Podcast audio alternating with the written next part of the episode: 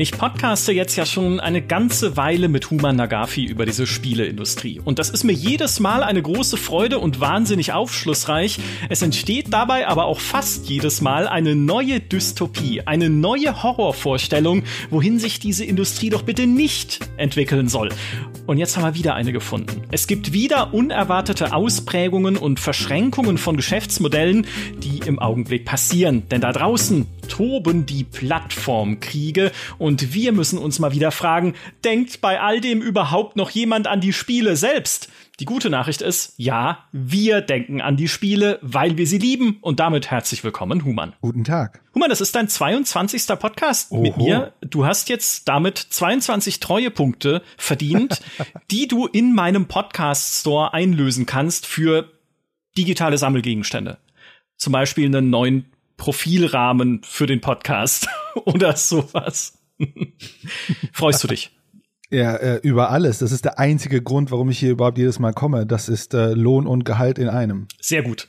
Treuepunkte sind heute Teil unseres Themas, denn du hast mir einen Tweet geschickt zu einem Artikel in der Washington Post über ein neues Treueprogramm von Sony die PlayStation Stars, so heißt das.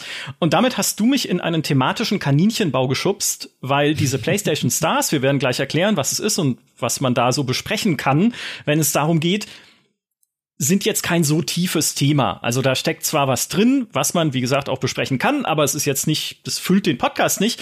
Aber davon ausgehend habe ich dann angefangen, mich mit anderen Dingen zu beschäftigen, mich mit Plattformen zu beschäftigen und so weiter. Und eine neue Dystopie ist entstanden und äh, Teile davon sind wahrer, als ich es mir selbst wahrhaben wollte. Also ich habe, dazu kommen wir noch, dir im Witz etwas geschrieben, es dann gegoogelt und es existiert. Und ich dachte mir so, okay, jetzt, jetzt wird's gefährlich. So. Die PlayStation Stars. Ich würde sagen, ich erkläre erstmal, was es ist, oder? Und dann können wir es. Bevor du, ja. bevor du losgehst, würde ich gerne eine kleine Anmerkung machen zu dem, was du am Anfang gesagt hast, dass wir hier so über Dystopien mhm. reden. Ich stelle mir immer vor, indem wir das kritische, äh, indem wir diesen kritischen Teil haben, dieses kritische Werk aufbauen, sorgen wir dafür, dass diese verrückten Dystopien, die durch unseren Kopf gehen, sich nicht in Realität formen. Sozusagen, wir machen die Negativarbeit, damit in der Welt das Positive übrig bleibt. Das ist eine sehr optimistische Sicht der Dinge. Das, du solltest Berater werden. Nein, wunder, wunderschön gesagt. Ähm, aber in dem Fall stimmt's nicht, weil es existiert. Ich, ich, wir kommen, wir kommen dahin. Lass uns mit den PlayStation Stars anfangen, wo ich ja denke, Stars ist doch erstmal was Gutes. Und alles, was Star enthält, kann nur etwas Gutes sein. Weiß nicht, wo der Gedanke jetzt gerade herkommt.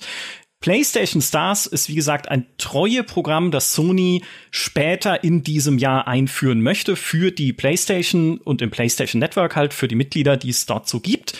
Und das dir treue Punkte beschert, Loyalitätspunkte, wenn du bestimmte Aufgaben erfüllst. Also eine bestimmte Zeit in einem Spiel verbringst zum Beispiel, ein bestimmtes Achievement sammelst in einem Spiel oder auch nur, wenn du monatlich eincheckst, ne, wie es bei Free-to-Play-Spielen ja auch ist, im PlayStation Network und dann vielleicht ein Spiel startest. Also du kannst auch Turniere gewinnen. Es gibt vielleicht mal Treuepunkte, wenn du im Online-Modus antrittst, äh, wofür man PS Plus braucht. Wenn du PS Plus hast, dann bekommst du noch weitere Treuepunkte, vielleicht dann beim Kauf von Spielen.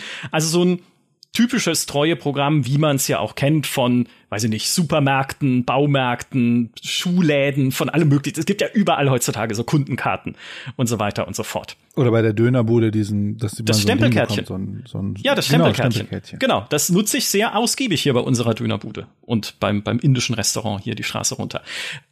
Diese Treuepunkte, die man dann verdient im PlayStation Network, kannst du wiederum reinvestieren. Die kannst du nämlich in Guthaben umtauschen. Also in echte PlayStation Network Euros, mit denen man dann Spiele, Add-ons, DLCs kaufen kann und Collectibles. Collectibles sind digitale Sammelgegenstände, zum Beispiel 3D-Renderings von alten PlayStation-Konsolen oder von Spielfiguren aus bekannten Sony-Spielen.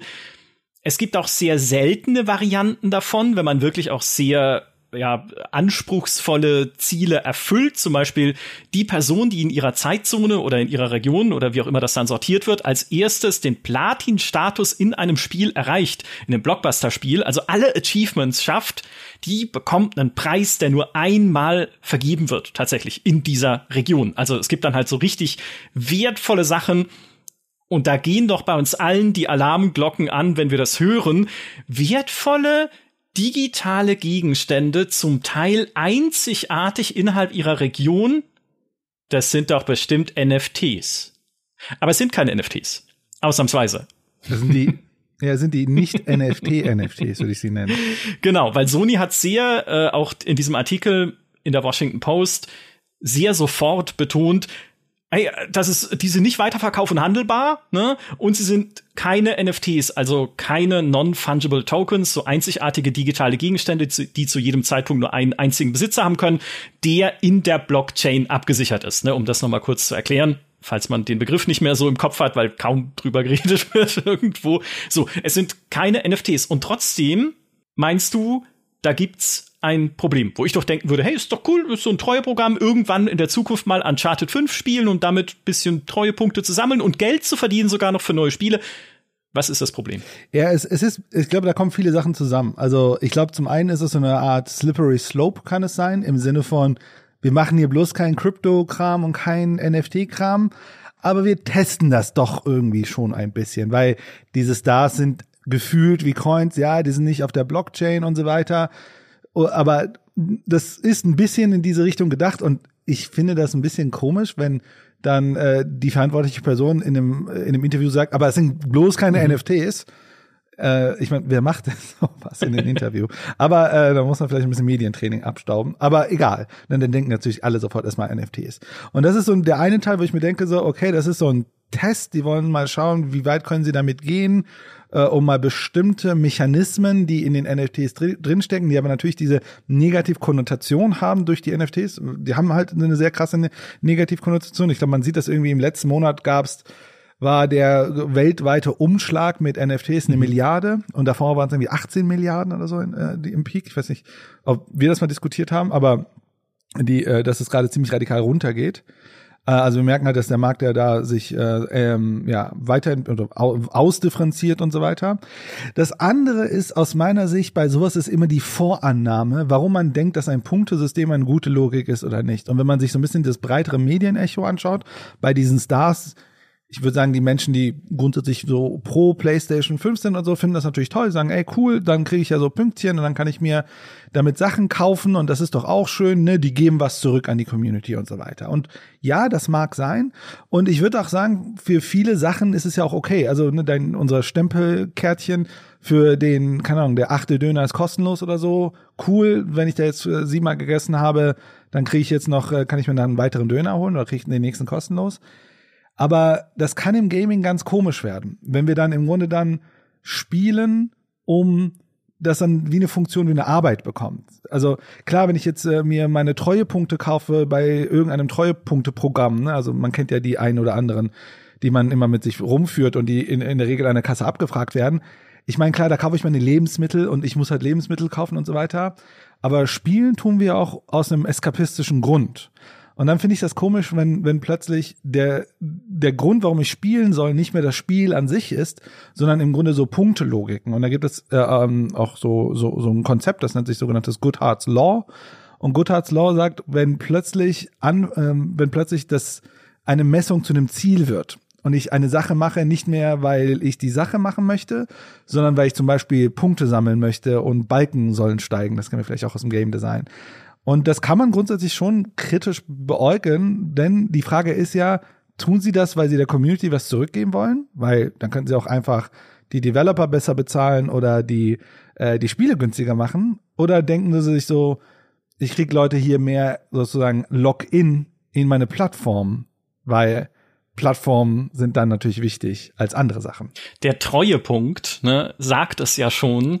Er ist einerseits dafür da, deine Treue zu belohnen, aber er soll sie natürlich auch aufrecht erhalten. Und wir haben ja ne, dieses Prinzip, ich gebe dir über diese Missionen, die du erfüllst, Achievements sammeln, Spielzeit verbringen, da bewegen wir uns schon sehr weit weg auch vom Thema Spaß. Ja, also das spielt überhaupt keine Rolle mehr dann bei dieser Diskussion, sondern du musst Spielzeit verbringen, auch wenn es ja keinen Spaß macht. Verbringe Spielzeit, dann kriegst du halt diese Punkte.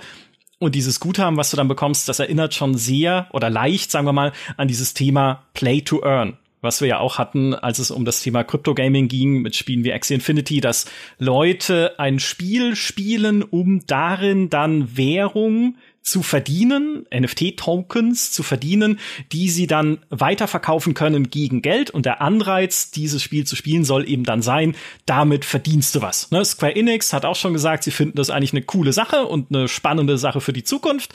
Und das Schlagwort, das ich direkt geprägt habe, nachdem du mich angetweetet hast mit dieser, mit diesem Artikel in der Washington Post, ist Platform to Earn. Ja, also wenn du Teil der PlayStation-Plattform bist, kannst du damit natürlich nicht dann, also ich gehe mal nicht davon aus, dass man dann so viel Geld daraus zieht, dass man seinen Lebensunterhalt damit bestreiten kann. Da müssten sie schon äh, sehr viele Treuepunkte rausschütten und in sehr hohes Guthaben umwandeln. Aber na, es folgt halt so diesem, diesem klassischen Cashback-Prinzip. Ne? Je mehr du bei uns machst hier in deiner Heimat im PlayStation Network, desto mehr gibt dir das PlayStation Network zurück. Das klingt irgendwie ein bisschen wie das Psy-Core in Babylon 5. Das PlayStation Network ist dein Vater und deine Mutter. Egal, entschuldige. Ich denke mir, Okay, cool. So, wenn es ein reines Cashback-Logik wäre, wenn die sagen, also ich kaufe mir Spiele und die sagen, ey, klar, und dann kriegst du von mir aus, äh, kannst du bei dem nächsten Spiel ein bisschen Geld sparen. Das wäre ja in Ordnung. Aber was sie ja bauen, die bauen ja so eine Art Sekundärökonomie damit rein. Und da, da wird es aus meiner Sicht halt kritisch.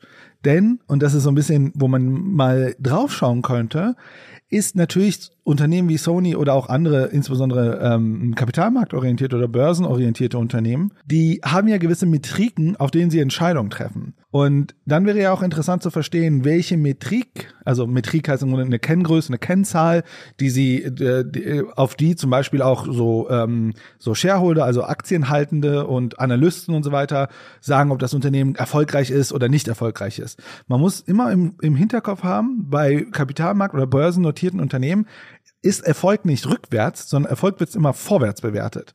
Das heißt, klar ist die Vergangenheit immer ein guter Indikator, ob ein Unternehmen äh, erfolgreich ist oder nicht, aber der Aktienmarkt will ja immer die Zukunft bewerten. Das bedeutet, deswegen ist es für viele Unternehmen wichtig, in die Zukunft, dass Analysten sagen, oh, die Zukunftsaussichten sehen gut oder schlecht aus. Und diese macht man ja wiederum an Kennzahlen fest. Und dann wäre es ja interessant zu schauen, auf welche Kennzahlen schauen denn zum Beispiel Analysten und größere Shareholdergruppen und so weiter. Und wenn dann zum Beispiel die Kenngröße ist, wie viel Zeit verbringt ein Spieler täglich oder wöchentlich oder was auch immer in deinem Ökosystem?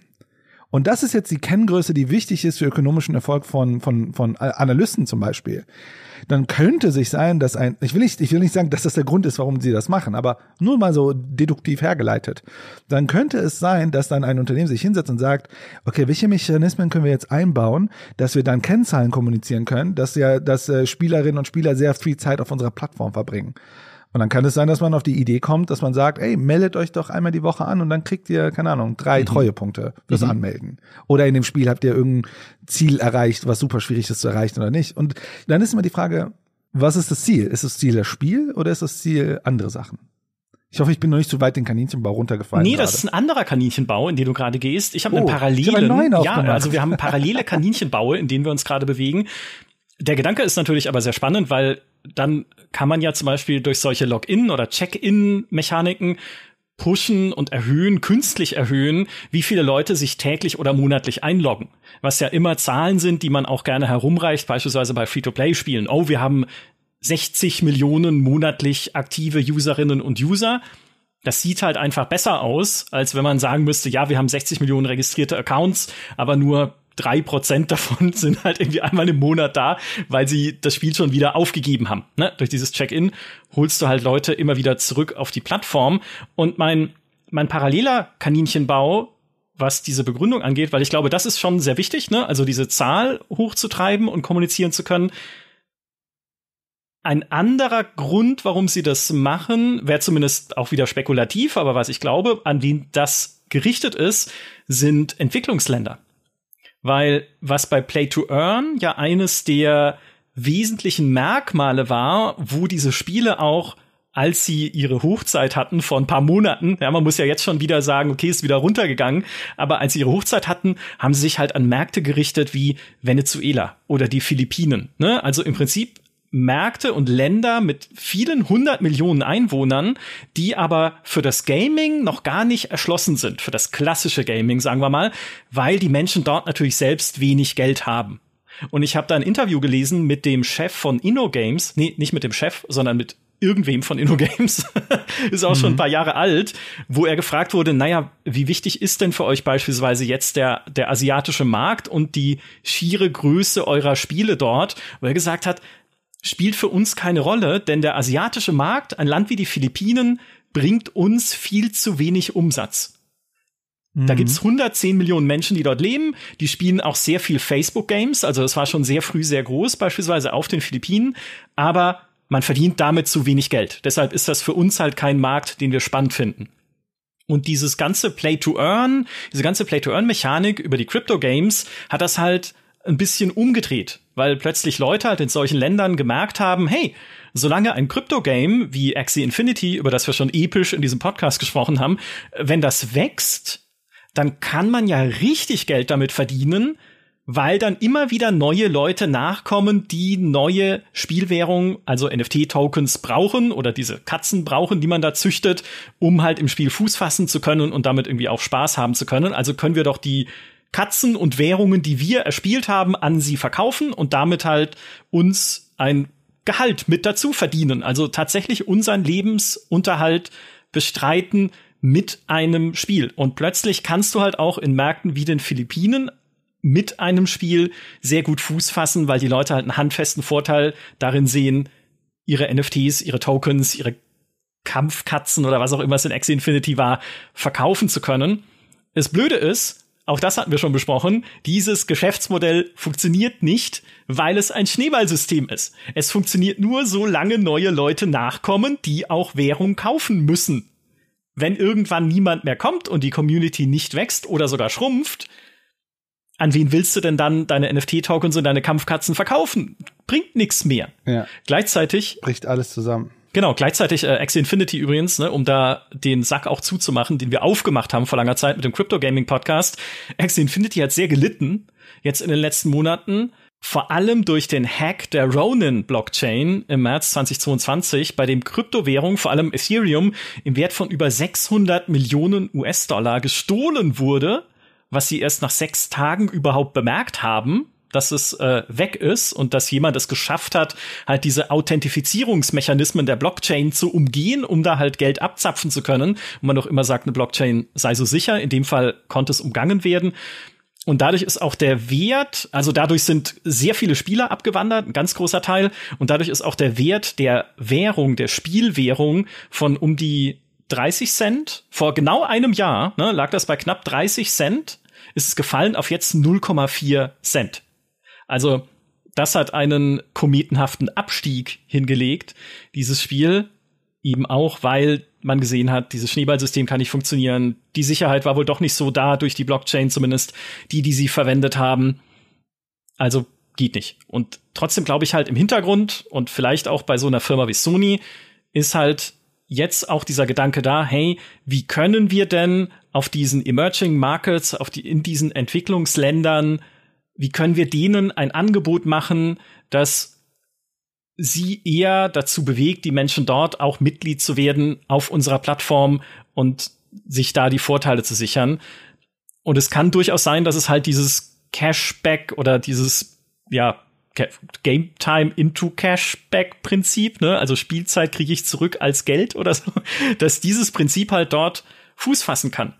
Und ein anderes Indiz, das ich dafür hätte, wäre das umgebaute PlayStation-Abo. Wir wissen ja, sie haben ja PlayStation Plus und PlayStation Now zu einem Ding verschmolzen, was jetzt auch immer noch PS Plus heißt, aber halt mit anderen Abo-Modellen. Und da gibt es zwei hochst, also die, die, die höchste Stufe sozusagen, die man haben kann als PS Plus Abonnent, ist zweigeteilt. Es gibt einmal die Premium Markets.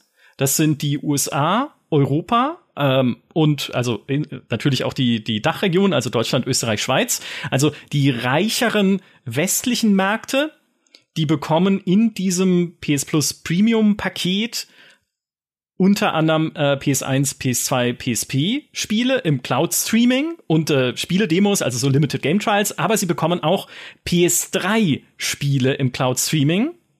Und dann gibt es die PS Plus Deluxe Markets. Also die Deluxe-Märkte, beispielsweise Lateinamerika, die bekommen auch Cloud Streaming, aber ohne die PS3, weil man in diesen Ländern PS3-Spiele immer noch verkaufen kann, weil die Leute dort sich die neue Hardware natürlich noch nicht leisten können. Oder, ne, also selbst die PS4 dort noch nicht leisten können, die für uns schon wieder eine veraltete Generation ist, auch wenn es die PS5 immer noch nicht so richtig gibt, aber ne, ihr wisst, was ich meine. Und wenn man dann sagt, okay, wenn ihr jetzt aber weiter eure PS3-Spiele spielt, dann könnt ihr euch ja sogar dadurch wieder ein bisschen Geld verdienen, um noch mehr PS3-Spiele im PlayStation Store kaufen zu können. Und schon hat man einen Markt wieder befeuert für eigentlich ja dann Spiele, die aus unserer Sicht äh, schon lange nicht mehr aktuell sind. Aber wie, es kann sein, dass das da im Hintergrund mitschwebt. Ja, das ist ja diese, wenn man jetzt in diese neuen Geschäftsmodelllogiken gibt, wo es ja nicht mehr darum geht, Spiele zu verkaufen an von Menschen, die gerne Spiele produzieren, an Menschen, die gerne Spiele spielen, hin zu wie kann man Sachen so hin und her schieben, wie so, keine Ahnung, diese Subscription-Ideen. Ich meine, das mit Axie Infinity, also Axie Infinity ist ja super schwierig, weil es, es gab keine Utility, ne? Also, nie, also das, ich würde sagen, niemand hat das gespielt, weil es Spaß gemacht hat, sondern jeder ja. hat gespielt, weil er dachte, damit wir dann Reibach ja. machen. Zumindest kann man sagen, dass ja bei, bei äh, Sony, da sind, da stecken Spiele dahinter, die wirklich äh, Spaß machen. Und ich glaube, das Ding bei, bei Sony ist, und das ist ja dieser, ich glaube, dieser, dieser Plattformkampf, der wahrscheinlich gerade stattfindet, ist, wie kann man Leute in seine Plattformen ziehen? Und ich meine, das haben wir ja auch schon in anderen Podcasts mal angesprochen. Meine These ist ja, dass äh, sozusagen man gewinnt, insbesondere in in äh, großen Regionen wie zum Beispiel Indien ähm, und, und äh, Lateinamerika, wenn man Spiele mehr zugänglich machen kann. Und das ist insbesondere, wenn man die Hardwarekosten senken kann. Was ja, da sind wir wieder bei, bei dem Cloud Gaming. Mhm. Aber ich glaube, der große Kampf aktuell ist halt gerade, wer zieht die meisten Leute auf seine Plattform und schafft es, sie in dieser Plattform zu halten. Weil das Ding bei diesen ganzen Subscription-Modelle und so weiter, wir können ja nur so viele gleichzeitig haben. Also ich weiß nicht, wie viele Streaming-Dienste du hast. Aber das ist ja, also das ist ja heutzutage nicht mehr, welches Spiel will ich spielen, sondern man muss ja schon, also insbesondere bei Filmen und Serien, ist ja so die Frage, welche Serien will ich mir gerade angucken und wie manage ich meine Subscription Services, so dass ich die Sachen gucken kann, die ich gerade gucken will in den Monaten und so weiter. Ähm, und das ist ja gerade eher das Ding, was stattfindet, was wir im Grunde, wir haben eine Masse an Subscription-Modellen, also insbesondere bei Film. Und bei Gaming entwickelt sich das ja auch gerade so ein bisschen in so eine Richtung. Und das Ding ist ja bei Netflix ist ja sehr spannend. Man munkelt ja, dass sie ja in Corona mehr oder weniger so eine Art Peak erreicht haben. Und dann ist ja auch der Aktienkurs ziemlich stark runtergefallen. Und das ist da, wo ich, was ich auch vorhin meinte, mit wie, wie Aktienkurslogiken funktionieren, ist ja immer, wie ist die Profitabilität in der Zukunft? Wie entwickelt sie sich? Und wenn dann man merkt so, oh, Netflix steigt ja gar nicht mehr mit den Subscription, also Subscription, äh, also neu, äh, neuen Menschen, die da einsteigen. Das heißt, die haben jetzt einen Profitabilitätspeak erreicht sozusagen oder eine Art Wachstumspeak erreicht. So dass ja zum Beispiel Netflix jetzt dahin geht und sagt, okay, wir müssen entweder, das heißt, wir müssen jetzt aus den Bestehenden mehr rausholen, muss das Preise teurer machen, oder Preise teurer machen ist eine Option, oder wir schalten jetzt Werbung in den Subscription-Modell rein darum geht's ja sozusagen, äh, wie, wie, wie, ähm, äh, wie reifen sich sozusagen auch diese Modelle aus und so weiter. Dieses Plattform, diese Plattformduelle, ja, auch die, ne, wir haben sie schon oft gestreift und sowas, die sieht man an, an allen Ecken und Enden, glaube ich, wenn man die Augen aufmacht und sich diesen Markt anguckt. Vielleicht der Vollständigkeit halber, ne, so Treueprogramme, das ist ja jetzt keine Erfindung von Sony, sondern das haben die Baumärkte und Supermärkte erfunden, nein Quatsch, äh, sondern das gibt's auch auf anderen Gaming-Plattformen. Zum Beispiel auf deiner Lieblingsplattform Steam. Steam. Mit den Trading Cards, den Sammelkarten, wobei der Begriff Sammelkarten dem eigentlich nicht gerecht wird, weil die Trading Cards leben ja vom Trading. Also da, davon, dass sie gehandelt werden. Handelkarten müsste man eigentlich sagen, wo der Begriff so im Deutschen nicht existiert ihr kennt alle dieses Trading Card Prinzip bei Steam. Ne? Man bekommt Karten mit Achievements oder auch mal durch Zufall, wenn man einfach nur viel gespielt hat. Über 11.000 Spieler auf Steam haben Sammelkarten eingebaut und die kannst du halt entweder craften, wenn du ein komplettes Set hast, um dann irgendwie Profilbilder zu kriegen oder XP für deinen Account, um den hochzuleveln. Dann hast du halt mehr eine längere Freundesliste und mehr Anpassungsoptionen für den Account. Dann kannst du dich da hübsch äh, kosmetisch selbst verwirklichen mit deinem Steam-Account. Was du aber auch machen kannst mit diesen Sammelkarten, ist sie auf dem Community-Markt verkaufen. Und das bringt jetzt nicht super viel, ne? Mal ein Cent, mal zwei Cent. Ich habe mal vorhin geguckt, ich habe ein paar Elden Ring Karten, die bringen neun Cent. Immerhin. Oho. Immerhin hast du Elden Ring Karten. Ja, hey, wenigstens habe ich bei Elden Ring überhaupt was zustande gebracht. Ja, ich glaube, das ist die frohe Botschaft an dieser Stelle. Ähm, es gibt aber auch Karten, die sehr selten sind für sehr exotische Spiele, wie das, wie so ein Will of the Gods heißt. Das ist so ein Götterkampfspiel. Da ist eine Karte drin, die heißt The Crystal Caverns in der Folienversion, also so versilbert. Und die wurde schon für 69 Dollar versteigert. Ne? Oder irgendwie von in Gunvolt Chronicles Luminous Avenger iX oder 9, ich weiß nicht, oder äh, ich weiß, also das, I ist klein, deswegen kann es eigentlich nicht 9, ist egal. So ein 2D-Shoot'em up, auch da gibt es eine Folie von äh, einem Charakter, die über zwei, äh, eine Folienkarte von einem Charakter, die über 20 Dollar wert ist. Also es gibt zum Teil schon sehr wertvolle Trading Cards und auch das kann ja noch mal halt ein zusätzlicher Ansporn sein, vielleicht Spiele zu spielen, die du jetzt so im ersten Moment gar nicht hättest spielen wollen. Oder was bei Steam ja immer der Fall ist, weil es einfach eine anarchische Plattform ist, Spiele zu entwickeln, nur um Sammelkarten unters Volk werfen zu können, weil man sie dann verkaufen kann und man weiß, die Leute werden halt die Sammelkarten haben wollen, die damit verknüpft sind. Und da ist halt so entstehen halt ganz viele so Asset-Flip-Spiele, ne, die einfach irgendwie Sachen zusammenkaufen aus einem Engine Store und eigentlich kompletter Schrott sind und unspielbar. Valve hat selber schon gesagt, es sind Fake Games, aber es sind Sammelkarten drin, deshalb werden sie gespielt und deshalb werden sie dann auch verkauft. Und 2017 gab es mal einen Skandal, als ein Studio innerhalb von zwei Monaten 86 Spiele solche Fake Games veröffentlicht hat mit Sammelkarten unter mehreren Entwicklertarnnamen, ja, um das irgendwie ein bisschen zu verschleiern. Aber Valve ist ihnen dann schließlich auf die Schliche gekommen und hat das alles gesperrt. Aber ne, durch diesen Sammelkartenmarkt ist halt auch auf der Plattform so einiges äh, Unbill entstanden, sag ich mal. Aber das, das ist die Steam-Variante des Treueprogramms. Hast du, das mal, hast du das mal genutzt? Also bist du da mal so, also auch mit diesen Sammelkartchen und so? Hast du das war so, das ist so eine Art Metagame, was ja in Steam drin steckt. Ja, nee, äh, nee, ich bin da, also ich habe ja, also das ist ja vielleicht auch berufsbedingt, weil ich kriege ja die Spiele in den allermeisten Fällen einfach so. Deshalb ja. müsste ich jetzt auch nicht unbedingt Steam-Guthaben sammeln oder äh, Sammelkarten verkaufen. Und ich neige auch nicht zu, äh, zu sammeln, es sei denn, es ist Lego. Aber ich verstehe die Idee. Es ist ja zum es, es gamifiziert ja auch Dinge in Steam, wie zum Beispiel bei den Steam Sales, wo du so eine dich täglich durch eine Entdeckungsliste klicken kannst oder Empfehlungsliste von Spielen, von denen Steam halt glaubt, dass sie dir gefallen könnten. Und wenn du diese Liste komplett durchgehst, dann bekommst du pro Tag eine Sammelkarte als Belohnung. Krass. Und Entwickler haben uns schon gesagt und äh, auch schon in Berichten veröffentlicht, dass 95 Prozent des Traffics den sie kriegen aus dieser Entdeckungsliste, lässt sich zurückführen darauf, dass die Leute einfach die Sammelkarten haben wollten. Und dann halt irgendwie kleben geblieben sind an einem spannenden Spiel. Ja, dafür ist es ja da. Aber sie machen es in erster Linie wegen der Karte. Und auch da sind wir ja wieder, ne, ein bisschen bei dem, was du gesagt hast, bei diesem eigentlich weg von ich mache es um des Spiels wegen, ne, weil mir das Spiel Spaß macht, hin zu ich mache es, um eine Karte zu bekommen. Klar finde ich jetzt dabei vielleicht hoffentlich dann im Steam Sale Spiele, die mir Spaß machen, aber der der initiale Antrieb ist halt eine auf einer Metaebene dieses ich will die Karte haben, ne? Ich will meine Treuepunkte sozusagen haben. Mhm. Ich habe gerade mal geguckt bei Steam, da gibt es ja diesen Marktplatz, was sich ja anscheinend am besten verkauft sind Sachen für ähm hier, wie heißt das? Call of, äh, nicht Call of Duty, äh, Counter-Strike. Ah, ja. Also anscheinend, anscheinend benutzt ja Valve, also und Team Fortress, für seine eigenen Spiele scheint dieser Marktplatz relativ heiß zu sein, weil die Preise relativ, äh, also da gibt's relativ viel Angebot und Nachfrage. Ja, ja, die berühmten Hüte. Ich glaube, das ist sehr, ich hatte eine Studie mal dazu gesehen. Also es gibt eine Studie, die hat sich den die internen Marktlogiken von Valve angeguckt und ich weiß ja auch, Valve hatte mal Ökon also hat Ökonomen bei sich, mhm. die sich um nichts anderes kümmern als diese internen Marktplätze. Ich meine, Valve hat ja mehrere Sachen. Das ist eine das, was wir gerade diskutiert haben, wo Sammelkärtchen oder auch andere Sachen, so ich sehe gerade Recoil Case für Counter Strike Global Offensive und so. Aber was du ja auch hast, ist zum Beispiel äh, der Steam Workshop, ne? Das ist ja auch so eine Art, ich sag mal, Mod-Marktplatz, nur dass dafür kein Geld bezahlt wird.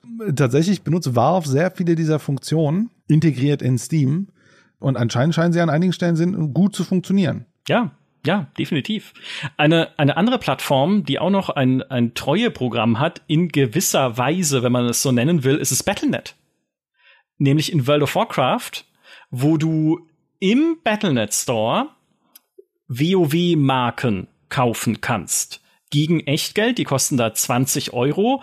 Und eine WoW-Marke kann man einlösen für 30 Tage Spielzeit oder 13 Euro Battlenet-Guthaben. Jetzt denkt man sich, hä?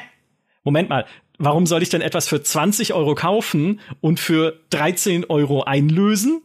Da sieht man schon, welche Gewinnspanne Blizzard mit so einer Marke macht. An sich mhm. schon. Und 30 Tage Spielzeit in WoW sind auch 13 Euro wert. Also diese, diese Marke hat halt einen Wert, Gegenwert im Battlenet von 13 Euro. Sie kostet aber 20 Euro.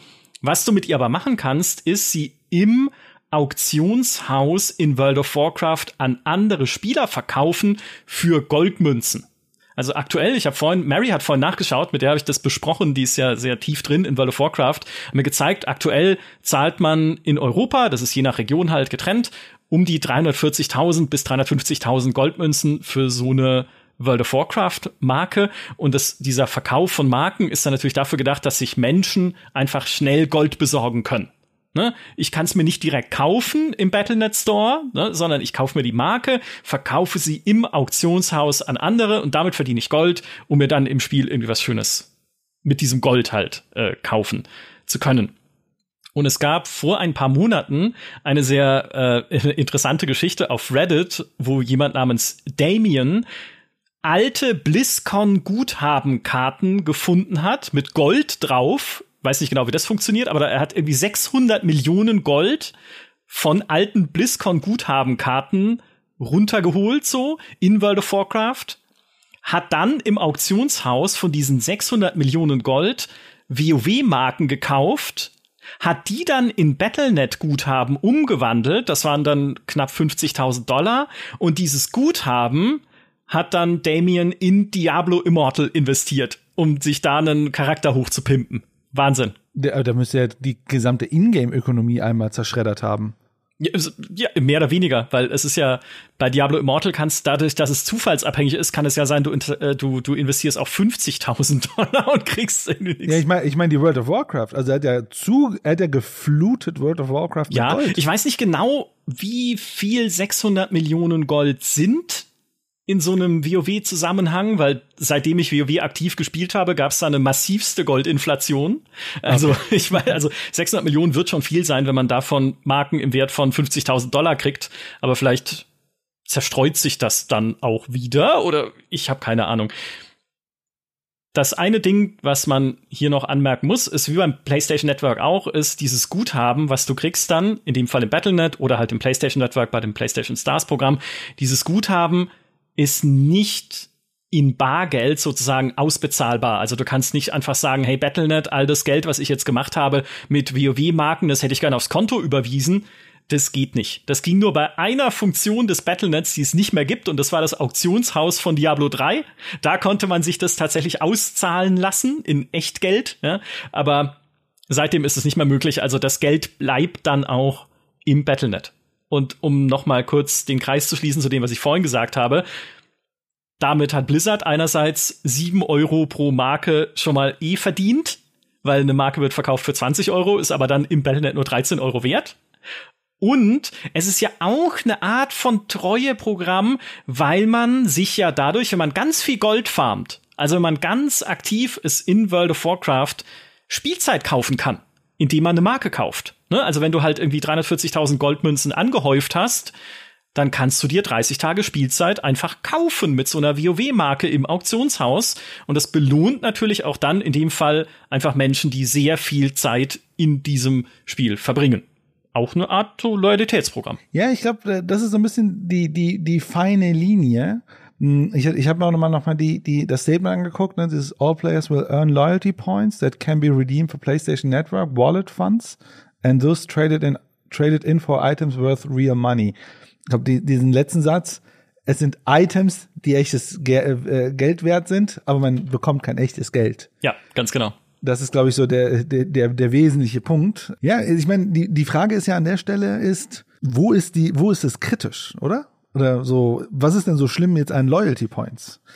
Ich meine, es ist doch toll, wenn World of Warcraft seinen Spielern, die so super viel spielen und super viel Gold sammelt, äh, sagt, ey, und ihr könnt jetzt, äh, keine Ahnung, äh, paar hunderttausend von diesem äh, Gold könnt ihr jetzt stecken und müsst jetzt eure monatliche Fee nicht bezahlen. Und, äh, spart man doch die, das Geld. Ist es auch. Aber es führt halt, du hast es ja vorhin schon gesagt, es führt halt den Fokus weg vom, wir wollen ein Spiel machen, das Menschen Freude macht und ihnen den also ne, vielleicht eskapistisch einfach ist, dass sie ein bisschen aus dem Alltag entfliehen können, dass sie in eine tolle fremde Welt entführt, dass sie einfach Spaß haben, eine tolle Story erleben, mit Freunden gemeinsam was Tolles erleben. Den Fokus davon nimmt es weg, hinzu verbring viel Zeit in dem Ding. Ne? Also ja. es ist eine sehr viel mechanischere Betrachtung von äh, von Spielen und von mhm. eine kältere Betrachtung von Spielen, als sie als sie mir gefällt. Ja, auch ganz persönlich gesprochen, auch bei Sky Enix, als sie Anfang des Jahres ähm, der Geschäftsführer doch gesagt hat, dass sie auch in Richtung Play to Earn gehen wollen, hat er dann ganz am Ende auch gesagt, und er versteht schon auch die Bedenken von Menschen, die zum Spaß spielen. Und ich dachte, was, was ist denn das? Was heißt das denn? Jetzt bin ich jetzt eine aussterbende Minderheit, weil ich Spiele zum Spaß spiele und nicht um Geld zu verdienen. Ja, also entwickelt ihr in Zukunft Spiele halt nicht mehr mit dem Hauptaugenmerk, wir wollen Menschen da draußen bezaubern, wir wollen ihnen Freude machen, wir wollen ihnen unvergessliche Momente bescheren, sondern, ja, sie verdienen halt zwei Euro, wenn sie 100 Stunden darin verbracht haben. Und das alleine ist schon, finde ich, kritisch. Ja.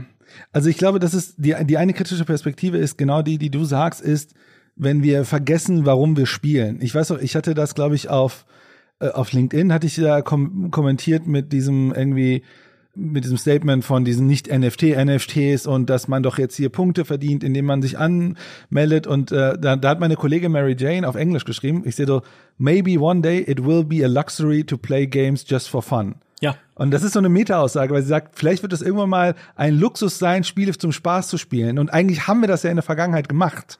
Das heißt, wir haben irgendwie in der Vergangenheit haben wir Spiele gespielt, weil sie Spaß gemacht haben. Jetzt kommt irgendwie so ein Trend, weil wir Spiele spielen, um Punkte zu gewinnen, für das zu bezahlen. Und das ist und klar, das, damit bezahlen, bezahlen wir wieder unser Spiel, aber dann ist es wieder so ein ökonomisches Argument, ja, das lohnt sich doch, das zu tun, dann kann ich da ja vielleicht das hin und her schieben.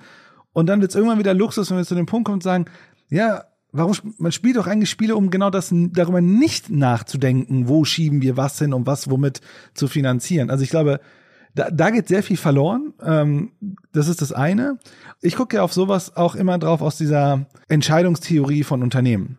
Und ich habe was absolut Richtiges ist, nicht alle, also ich, das ist natürlich nicht überall, alles ist ultimativ schlecht oder ultimativ gut. In allem Guten steckt immer ein Kern, was nicht so toll ist, und in allem Schlechten gibt es auch Kerne, die, äh, Kernelemente, die sagen, ey, das ist aber eigentlich eine schöne Sache, die da auch da drin steckt, aber leider ist sie um, umschlingt von Sachen, die man vielleicht nicht so toll findet.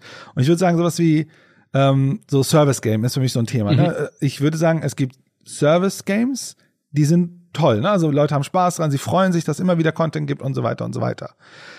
Und ne, ich glaube, das ist auch was Gutes, dass es solche Spiele gibt.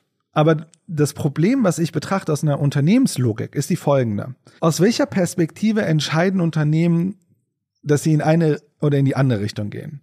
Zum Beispiel wissen wir, ich nehme mal an, dass du nicht das wissen, und vielleicht auch die andere oder andere Hörerin, dass Recurring Revenue, also Umsatz, der immer wieder kommt, etwas ist, was die Unternehmen gut finden. Ne? Also ich glaube, die meisten Games-Unternehmen äh, sind so ein bisschen leid, irgendwie, ja, sie pitchen für ein Spiel, dann kriegen sie von irgendeinem Publisher so, so eine Art Finanzierung dann, äh, dann, äh, dann sitzen sie jahrelang dran und hoffen, dass das Spiel gut wird, hauen es auf den Markt, müssen ganz fest die Daumen drücken, weil wenn es ein Scheißspiel ist, können sie morgen Insolvenz anmelden. Und wenn es ein gutes Spiel ist, juhu, äh, wir können ein größeres Spiel machen und sind nochmal in dem gleichen Spiel drin, also in dem gleichen äh, äh, wieder hoffen und so weiter und so weiter. Mhm. Und ich weiß nicht, du bist ja auch tiefer in der Gaming-Industrie drin, aber ich würde sagen, die meisten Spieleentwickler finden das anstrengend so nicht zu wissen, was nach dem nächsten Spiel ist. Oder, oder hast du da was anderes gehört? Ja, also anstrengend ist vielleicht das falsche Wort, aber es hilft dir halt, also wenn du, sagen wir mal so, wenn du langsam zu alt bist, um idealistisch zu sein, weil du eine Familie zu versorgen hast und weil dieses du verrückte Zeug Familie. Genau, dieses dieses ganze Zeug, was man halt so an sich hängen hat, wenn man älter wird, ne? Kinder, Kinder, Ehepartner und so weiter. All das ist natürlich etwas, was dir, wo es dir dann sehr hilft, wenn du sagst, naja, wir haben planbares, ein planbares Geschäftsmodell. Wir müssen nicht bei jedem Release wieder zittern, ob es ein Erfolg wird und bewahre auch noch Crunchen oder sowas und ich sehe meine Familie nicht mal mehr, sondern wir haben etwas, von dem wir auch rechnerisch halt voraussagen können, wir können halt auf einen gewissen Umsatz setzen, mit einem gewissen Umsatz planen. Wir können dieses Spiel über einen gewissen Zeitraum hinweg betreiben und das macht das Arbeiten dann natürlich sehr viel angenehmer. Ich würde natürlich nicht sagen, dass es jetzt unbedingt für jeden Menschen gilt, der in dieser Branche arbeitet. Ne, gibt auch genug, die sagen, nee, also ich will das bewusst nicht. Ne? Ich will bewusst die, das alte Modell sozusagen haben und ich will halt auch nicht in die Fallen treten, die mit genau diesem Modell verbunden sind. Denn die Unternehmenslogik, die du gerade skizziert hast, ist halt das eine. Ich finde, was dazu kommt, und da Hand in Hand mitgeht, ist ja dann auch die Entwicklungslogik, wie man ein Spiel baut. Und wenn ich ein Spiel danach aufbaue, dass Menschen einfach möglichst viel Zeit darin verbringen sollen, dann bin ich ja sehr schnell drin in diesen behavioristischen Mechaniken. Ne? Wie halte ich denn jemanden motiviert? Wie halte ich jemandem die ganze Zeit die Karotte vor die Nase? Mache dann Erfolge aber immer schwieriger. Ne? All das, über das wir immer reden, wenn es um Suchtmechanismen geht, über das wir auch bei Diablo Immortal gesprochen haben. All das wird natürlich mega viel reizvoller, wenn du ein Modell entwickelst, das dich entlohnt, ja, über Mikrotransaktionen jetzt halt beispielsweise in einem Free-to-Play-Spiel, wenn Leute einfach nur ganz lange, ganz, ganz lange in diesem Spiel festkleben. Und genau den gleichen Effekt kann ja so ein Treueprogramm haben. Wenn ich entlohnt werde, wenn ich 50 Stunden, 100 Stunden, 150 Stunden in einem bestimmten Spiel verbringe, ich sage nicht, dass es jetzt bei PlayStation Stars so ist, das haben sie jetzt so nicht gesagt, ne? Also nur mal äh, hypothetisch oder theoretisch gesprochen. Wenn es aber so ist, was hält mich denn davon ab, dann auch in so einem Spiel halt viel mehr noch zu optimieren, wie sie mich ködern, sozusagen. Du hast äh, einen Teil meiner Pointe direkt genommen und in die Richtung gerannt, wo ich rennen wollte.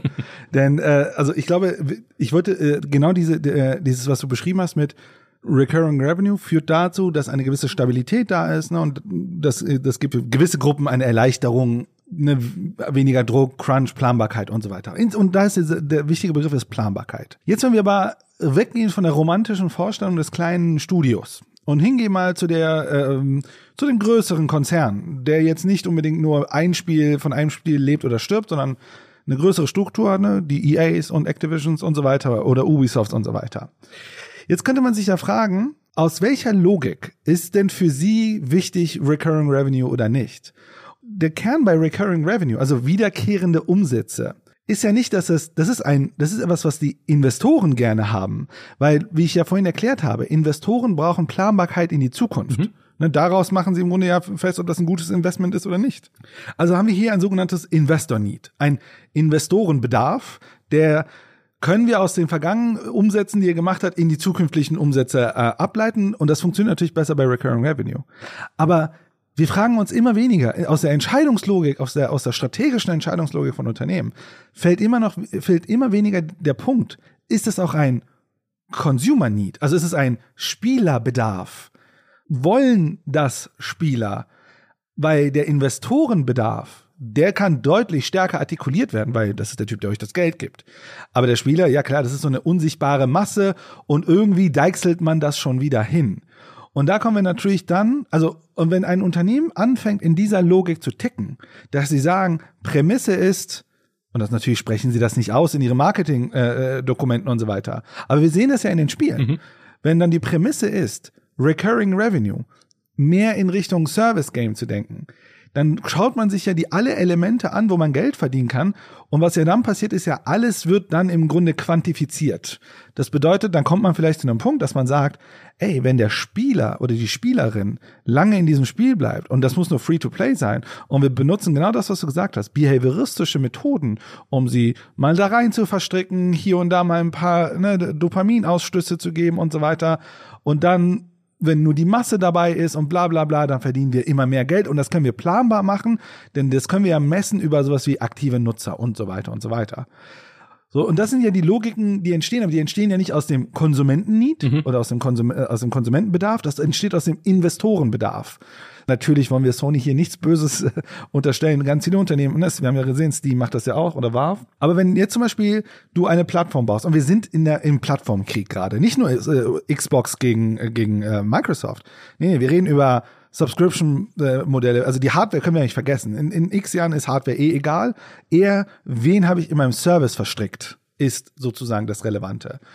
Und wenn du jetzt ein Modell hast, wie, wie Sony das sich überlegt und merkst, ey, wir haben so ein Metagame. So, du kannst bei uns Punkte bekommen für dieses Spiel und wie dieses Spiel. Was hält zum Beispiel ein Sony ab, zum Beispiel Spiele danach zu bewerten, wie sehr sie ihren Meta-Regeln folgen oder nicht? Dass dann eher Spiele dabei rauskommen, die Sony für gut achtet, weil sie dann mehr Spieler in ihrem Ökosystem verstricken, weil das dann wiederum das ist, was Investoren gut finden. Und ich glaube, hier haben wir tatsächlich kann eine und das kann auch bei Microsoft passieren und das kann genauso gut bei Steam oder bei bei Valve passieren und hier müssen wir natürlich immer einen Blick drauf haben. Wenn Sony nett sein will, dann können sie die Entwickler besser bezahlen oder sie können einfach die Spiele günstiger machen. Das können sie zurückgeben. Ja. Aber sie werden nicht anfangen zu sagen, ach, wir machen ja immer so ein nettes Programm und geben mal ein bisschen was der Community zurück. Nein, sie wollen ja im Grunde mehr Leute da reinziehen und wenn der Peak erreicht ist, mehr aus denen, die drin sind, rausholen. Ganz genau ein Gedanke, und jetzt sind wir bei dem, was ich vorhin schon angedeutet hatte, bei dem Punkt, wo ich einen Witz gemacht habe, der wahr ist. Ein Gedanke, den ich hatte. der wahre Witz. Als wir da, ja, der, oh, das ist schönes Format, eigentlich der wahre Witz. Ähm, als wir das schon besprochen haben, ein bisschen, äh, nachdem du mir den Tweet geschickt oder den Artikel geschickt hattest, war so, war so mein Gedanke, ach cool, guck mal, es gibt doch auch so übergreifende Treueprogramme, so Cashback-Programme, wie man sie kennt, von Payback beispielsweise, von der Deutschlandcard, von Schub, eine Online-Plattform, die mit mehreren Partnern, Partnerstores arbeiten, wo man durch Einkäufe Punkte sammelt, ne, im Supermarkt, im Online-Store und so weiter, um damit Guthaben anzuhäufen, dass man dann in Store-Gutscheine beispielsweise umwandeln kann, wieder, ne, um halt äh, typisches Cashback-Prinzip, davon dann wieder was zu kaufen oder halt irgendeine Prämie zu bekommen, wie ein Toaster oder ein Regenschirm oder so. Und ich habe dann gesagt, was spricht denn dagegen, das mit Gaming zu verknüpfen? Ne, wenn du 100 Stunden Call of Duty Modern Warfare spielst, bekommst du 100 Payback-Punkte, mit denen du dann im Lebensmittelhandel eine Teewurst ka kaufen kannst oder so. Und ich, ich so, hahaha, ja, so weit sind wir zum Glück noch nicht. Ich google es und das gibt's, das gibt's seit April 2022 auf Android. Telefonen, Juhu. dass man Payback-Punkte sammelt mit Mobile Games. Je mehr Spielzeit, desto mehr Punkte gibt es. Da sind dann so simple Casual-Sachen mit dabei wie Solitaire, aber auch recht erfolgreiche Mobile Games wie Homescapes und Gardenscapes. Habt ihr vielleicht schon mal gehört? Ist halt, stehen immer relativ weit vorne in den umsatzstärksten äh, Mobile-Spielen hier im westlichen Markt. Das sind die mit dieser furchtbaren Werbung, wo das Gameplay und Werbung ziemlich divergent sind. Richtig, ja, genau, ganz genau. Ja, äh, wie bei vielen von diesen Mobile-Games.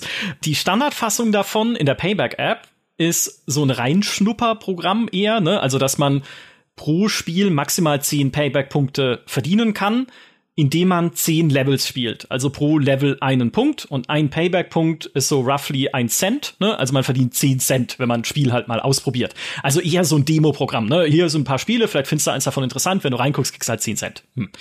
In der fortgeschrittenen Version, wenn man der Payback-App erlaubt, die eigenen Nutzungsdaten zu tracken, werden andere Modelle angeboten, nämlich tatsächlich eine Bezahlung nach Spielzeit in einer App wie Coinmaster.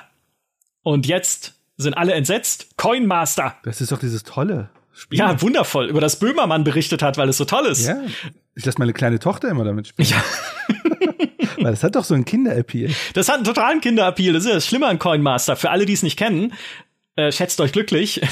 Das ist eine niedliche Comicwelt, nur für Erwachsene. Also man muss mehrere Banner wegklicken, dass das wirklich nichts für Kinder ist, aber man muss auch nie eine wirkliche Altersverifikation machen. Also muss nicht deinen Ausweis dahin schicken, sondern wenn du einfach nur oft genug sagst, ich bin über 18, dann glaubt es dir das schon. Eine niedliche Comicwelt, in der du eigene Dörfer ausbaust und äh, verteidigst sozusagen und auch Dörfer von Freunden angreifst. Und um das tun zu können, brauchst du Münzen und so Hämmer und Schilde. Und um die zu bekommen, drehst du an einem einarmigen Banditen. Ich würde gerade sagen, bis zu dem Punkt hätte ich gesagt, hört sich an wie Age of Empires. Ja. Ja, ja, es, im Prinzip ist es Age of Empires mit einem einarmigen Banditen und und weniger Gameplay. Also ne, all das, diese Angriffe und so, das ist natürlich alles sehr simpel. Äh, da ist nichts mit Armeen befehligen, sondern es ist halt einfach nur, äh, da ist ein Dorf und dann ja, lassen einen Blitz regnen auf irgendwas. Ähm, und ich meine, ich würde ja jetzt auch sagen, Kudos, Freunde, ihr versteckt wenigstens nicht mal, dass ihr mit so Glücksspielmechanismen arbeitet. Ne, selbst Diablo gibt sich sehr viel Mühe, ein Setting aufzubauen mit irgendwie der, dieser dämonischen Bedrohung und Charakteren und Deckard Kane und verschiedenen, weiß ich nicht, die Schmieden und sonst was, um zu verschleiern, dass halt da auch dann Lootboxen irgendwo dahinter stehen. Nee, in Coinmaster gibt's einfach einen einarmigen Banditen und man dreht dran und du hast eine bestimmte Anzahl kostenlose Versuche, kriegst auch dann regelmäßig wieder neue, aber natürlich nicht unendlich viele. Das heißt, wenn du irgendwo in der Sackgasse bist, musst du echt Geld investieren, wenn du weiter Erfolg haben möchtest. Darüber hat dann äh, die Süddeutsche Zeitung auch schon berichtet, auch im Zusammenhang mit Payback, denn in diesem Payback-Programm bekommst du 16 Punkte pro Minute, die du Pay, äh, die du äh, Coinmaster spielst, bis zu einem Maximum von 864 Punkten. Das heißt äh, 54 Minuten. Ich hoffe, ich habe das richtig ausgerechnet. Also, ne, 16 Punkte pro Minute ist schon mal ein bisschen mehr als 10 Punkte, wenn du das Spiel mal ausprobierst.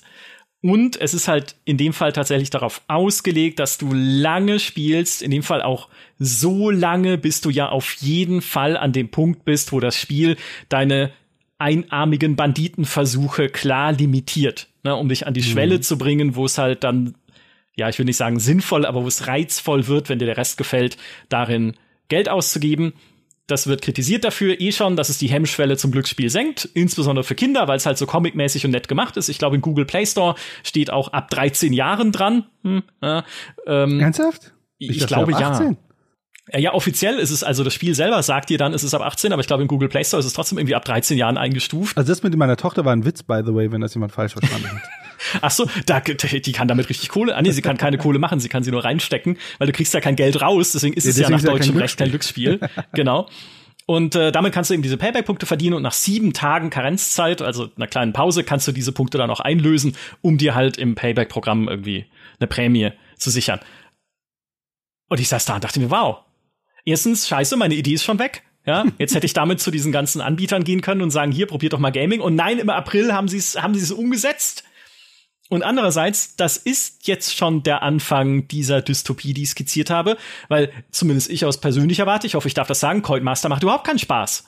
Ich hatte keinerlei Spaß dabei, diesen einarmigen Banditen zu drehen, diese, diese simplen Dörfer da auszubauen und irgendwie andere Dörfer anzugreifen. Ja, ist nett gemacht, wenn dann das Gold regnet, so aus dem einarmigen Banditen auch rausregnet und so. Und du hast dann, natürlich ist es befriedigend gemacht, ne, ist immer schön zu gewinnen irgendwo. Aber wer spielt das denn bitte aus Spaß und aus klassischen Gaming-Motiven? Platz drei der App-Charts von äh, Apple sehe ich gerade. Und da ist es auf, als 17 plus definiert. Immerhin. Aber Platz drei. Ja, na, na, klar, das ist ja eine mega erfolgreiche App. Das ist auch eine ja. der umsatzstärksten Apps überhaupt, weil es, ja, Glücksspiel kann halt nun mal sehr reizvoll sein. Ne? Also, mhm. ich war auch mal im Casino, äh, Casino auf Madeira und habe dann 10 Euro in einen einarmigen Banditen versenkt. Einfach so, weil ich einen Nachmittag totschlagen musste mit meiner Freundin zusammen. Mein Geld war dann sofort weg und dann habe ich gesagt, ich spiele da nicht noch mehr Geld weg jetzt, ne, weil dann kommst du ja schnell in diese Schleife, ich will das ja wenigstens wieder zurückzugewinnen, äh, zurückgewinnen, meine 10 Euro. Und dann wirst du nie wieder glücklich.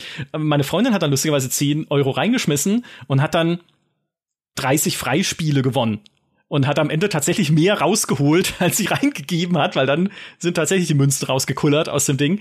Also ich verstehe den Reiz von Glücksspiel, mhm. aber dass man halt dann noch so eine Metaebene wiederum mit diesem Treueprogramm drüber legt, die dir ja sagt, hey, du hast was davon. Ja? In Coinmaster kriegst du ja kein Geld raus, aber du kriegst irgendwie halt da doch Geld raus, weil es ist ja, es sind die Payback-Punkte, die du dafür kriegst.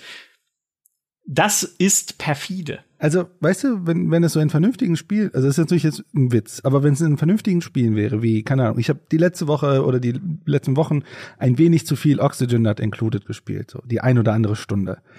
Und weißt du, dann wäre voll cool, dann könnte ich, wenn meine Frau Mac hat, weil ich gerade so ein bisschen Computerspiele spiele, sage ich, ey, guck mal, ich habe jetzt so viel Treuepunkte für Payback gesammelt, da können wir uns, keine Ahnung, eine Pfanne mitkaufen. So, mhm. habe ich ein gutes Argument weiter zu spielen.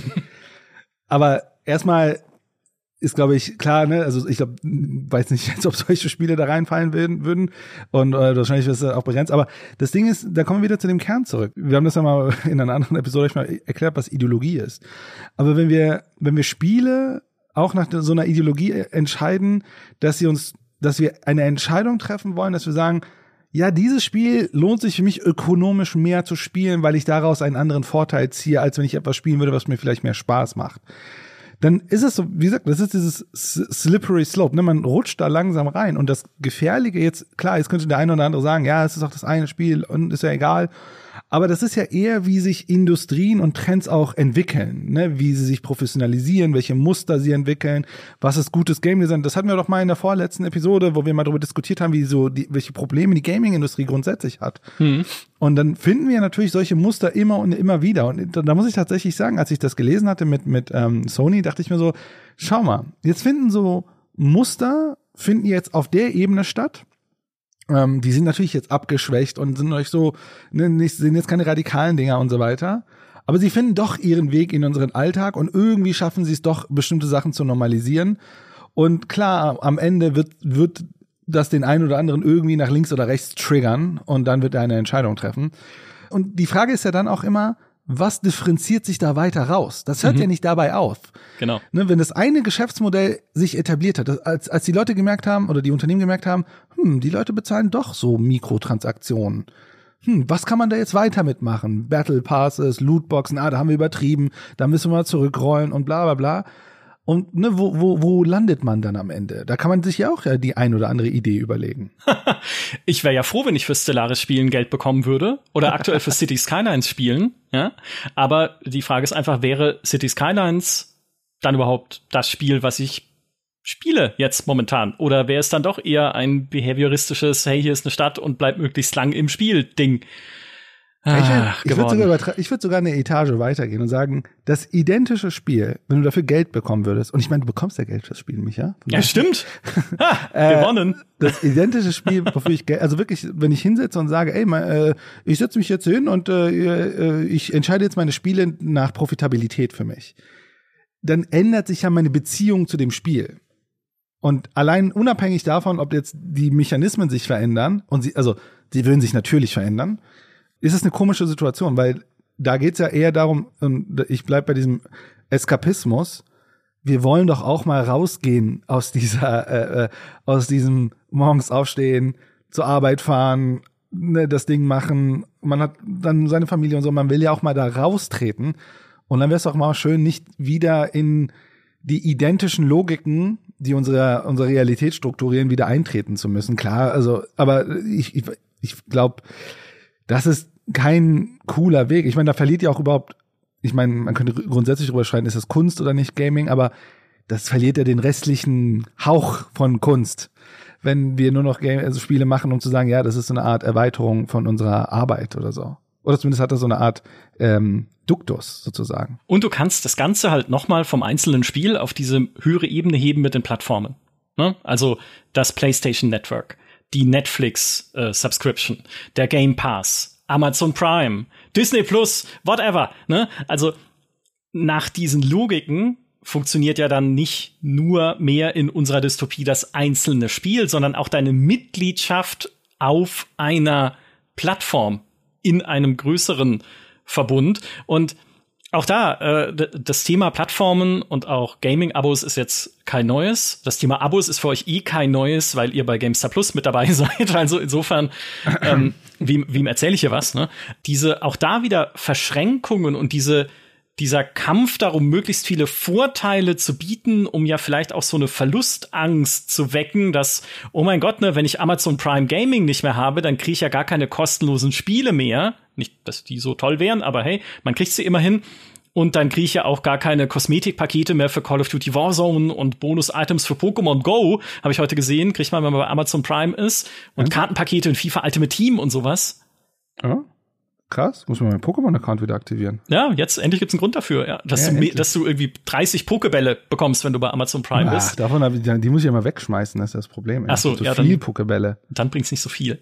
Was Amazon aber, also ich finde, das ist eigentlich ein, ein, ganz gutes Beispiel, was Amazon ja sehr clever macht bei dem, oder in dem Fall ist, diese Vorteile, die, die du bekommst für beliebte Spiele, ne, da ist dann Roblox, gibt's auch so kosmetischen Firlefanz, wie so ein Schaf, was auf deiner Schulter sitzt, äh, Lootboxen für Overwatch, ne, absolut beliebt, kannst du kriegen, wenn du bei Amazon Prime mit dabei bist. Was die sehr clever machen, ist, diese Vorteile gibt es nicht nur einmal, sondern die sind wiederkehrend. Also in regelmäßigem Abstand und es gibt auch schon einen Ausblick auf die nächsten drei, ne, dass du halt dann mit dabei bleibst. Nicht, weil dir Amazon Prime nicht auch noch irgendwie Filme und Serien und kostenlosen Versand bei Amazon und sonst was gibt, sondern halt auch, um Vorteile genießen zu können in Spielen, die du schon viel spielst. Und das ist klar ein klassisches Werkzeug zur Plattformbindung. Genauso der Game Pass Ultimate, der nicht nur mit EA Play verknüpft ist, ne, dass du halt bei EA Play meistens bisschen die älteren EA-Spiele halt spielen kannst, wie Anthem, ne, wer mhm. möchte es nicht. Es gibt da auch noch andere Benefits. Auch da kriegst du Kartenpakete für FIFA 22. Ich wusste überhaupt nicht, bevor ich heute nachgeguckt habe. Oder du kriegst irgendwie ähm, beispielsweise mal einen Monatsrabatt auf Disney Plus oder du kriegst drei Monate Discord Nitro. Du kriegst irgendwie ein Deluxe-Paket für Assassin's Creed Origins mit irgendwie Firlefanz für Assassin's Creed Origins. Ne? Also auch die versuchen halt dir immer auch wieder von äh, ab, unabhängig von den eigentlichen Spielen, die im Game Pass drin sind, irgendwelche Vorteile zu geben für andere Spiele oder für andere Plattformen und das miteinander zu verweben. Und das bizarrste Beispiel, wo ich auch so dachte, habe ich das richtig gelesen gerade, ist ja Into the Breach. Weil Into the Breach ist gerade frisch als Mobile-Spiel erschienen, auch im Zuge eines Updates für das Spiel, das es kostenlos gibt für Switch und PC. Also wenn du es da hast, dann kriegst du das Update kostenlos. Sehr cool. Ein tolles Spiel, by the way. Und Into the Breach ist großartig. Absolut unglaublich fantastisch. Definitiv. Ähm, das gibt's jetzt auch auf Mobile, was auch unglaublich fantastisch ist, weil ich glaube, es eignet sich sehr gut für Mobile. Aber auf iOS und Android exklusiv für Netflix-Abonnentinnen und Abonnenten. Hä? Für wen? Net Netflix? Und da habe ich geguckt in der Netflix-App, ach tatsächlich, es gibt irgendwie Netflix Gaming, auch wiederum mit noch anderen Spielen drin, wo du dann auch Vorteile drin hast, wie Exploding Kittens oder so. Und Into the Breach ist tatsächlich ein Exklusivtitel für Netflix-User. Und da triffst du für mich einen Kern. Denn all diese Dinge, die du gerade vorher erklärt hast, das ist ja, jeder würde sagen, ist doch nice to have, ist doch super. Dann kriege ich da ein paar äh, Dinger und das und das und ist doch, ne, ist doch ein Add-on und so weiter und so weiter. Und das stimmt auch. Also das ist ja jetzt nichts Kritisches daran. Genau. Aber die Frage ist ja immer, zu was bringt es das? Und ich glaube, den Teil, ich glaube, wir sind noch nicht so ganz da, aber Into the Breach ist tatsächlich ein super spannendes Beispiel, wo sozusagen der Zugang jetzt natürlich nur auf einer Plattform, und zwar mobile, aber der dann gekoppelt wird an einen Subscription Service. Und wenn ich den Subscription Service nicht habe, kann ich das, kann ich ne, sozusagen dieses Werk mir nicht mehr anschauen. Und klar, ne, Leute haben heute noch äh, äh, Blu-rays und so weiter zu Hause rumliegen oder oder DVDs. Aber was, wenn wir sozusagen nur noch in diesen ähm, Plattformen und diesen äh, und diesen Geschäftsmodellen unterwegs sind und sozusagen der Zugang zu diesen Dingern uns dann nicht mehr gegeben wird. Und das meine ich dann, was ich auch vorhin meinte mit diesem wir sitzen da nicht mehr hin und überlegen, ey, welches Spiel will ich spielen oder vielleicht auch welches Spiel will ich mir kaufen oder habe ich mir mal gekauft, sondern ich manage meine Subscription Services, um den Content zu konsumieren, worauf ich gerade Bock habe.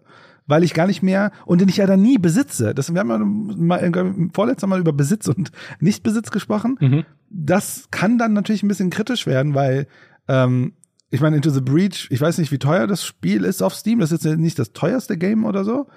Aber jetzt muss ich mir ein 15 Euro äh, Subscription machen pro Monat, um dieses Spiel zu spielen. Wenn ich es mir gekauft hätte, wäre es wahrscheinlich 5 Euro im App Store oder 10 Euro oder was auch immer. Aber jetzt baue ich halt, äh, und das ist natürlich, äh, da wird es natürlich jetzt kritisch. Ja. Ähm, meine Freundin war witzig, als ich es ihr erzählt habe, meinte sie, ach ja, aber es ist doch eigentlich auch dann wieder ganz cool, wenn Netflix überhaupt erst ermöglicht hat, dass es diese Mobile-Version geben kann, weil sie sie finanziert haben, beispielsweise. Kann sein, weil, also ich weiß nicht genau, wie da der, die Business-Vereinbarung aussieht. Ja, sage, ja, stimmt, aber trotzdem führt das halt genau zu dieser Plattformisierung und Aboisierung, die du gerade umrissen hast. Und jetzt, jetzt sind wir an dem Punkt, wollen wir über BMW sprechen? Müssen wir jetzt hier anfangen, über BMW zu sprechen? Ein Schritt noch. Okay. Weil deine Freundin hat da was Wichtiges erkannt. Denn was die Plattformen haben, ist ökonomische Macht. Und über diese ökonomische Macht, das heißt, ne, sie entscheiden dann über das Geld, was sie haben, wohin das gehen soll oder nicht. Das ist natürlich komplett, also ne, wenn wir Gegenmodelle uns vorstellen könnten, wäre das so crowdfinanziert, community-finanzierte Ansätze und so weiter. Wobei ich mich echt fragen würde, weil ich glaube, die, die haben die nicht auch Dings gemacht? Faster than Light, äh, ähm, äh, äh, FBL, ne? Ähm, Faster than Light? FBL? Ja.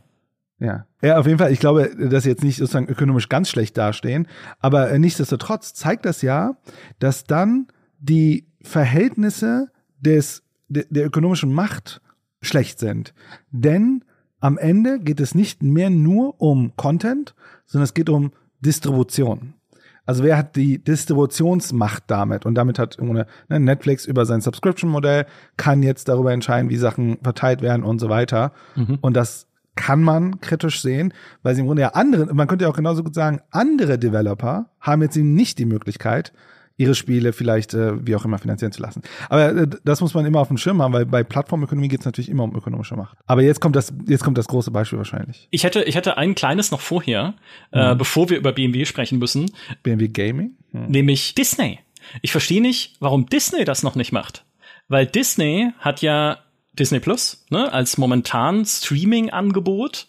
Disney wird wieder aktiver im Mobile Gaming Bereich, nachdem sie mehrere Mobile Games halt einstellen mussten in den letzten Jahren, weil die nicht so erfolgreich waren, haben mhm. sie jetzt gerade aktuell Disney Mirrorverse veröffentlicht, so ein Action-Rollenspiel mit Disney und Pixar Charakteren wo ich im Online-Review die Überschrift gelesen habe, es sei der Inbegriff der Gier. Ich kann es nicht nachprüfen, ich habe es nicht gespielt, ich fand nur die, die Überschrift witzig, der Inbegriff der Gier.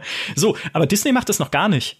Also Disney hat diese Verschränkungen noch nicht zwischen Disney Plus und Disney Games. Wenn ich auch gesagt habe, oh guck mal, dann kriegst du doch vielleicht in Zukunft, falls es jemals ein neues Star Wars Battlefront geben wird, dann kann ich ja Imperator Palpatine nur spielen, wenn ich bei Disney Plus bin. Zum Beispiel. Oder ich bekomme dann im Disney Mirrorverse mit den Pixar-Charakteren den Hund aus oben, nur wenn ich halt äh, Disney Plus Subscription habe. Ich wette drauf, das wird kommen. Also ich kann mir nicht vorstellen, dass sie das weiter so getrennt halten wollen, sondern dass sie auch da versuchen werden, eine ja, wie soll man sagen, so eine transmediale Plattform zu bauen für alles, was Disney ist, inklusive Gaming oder zumindest erstmal für die Vorteile. Das wollte ich noch kurz loswerden, bevor wir in die absolute, in, ins Surreale abtauchen mit BMW. Ja, was hat denn, was hat denn BMW hier mit äh, diesem Podcast zu tun, wäre jetzt die große Frage. BMW bietet ein Auto-Abo an und kein Auto-Abo, wie ihr jetzt vielleicht denkt. So ein Leasing? Genau, es gibt das klassische Leasing, es gibt auch das sogenannte moderne Auto-Abo, was so eine Mischung ist aus Leasing und Miete, also auch mit kurzfristigeren Verträgen und sowas, flexibler, jüngere Mobilität und sowas, also relativ zeitgemäß das Auto-Abo von BMW. Damit meine ich aber was anderes.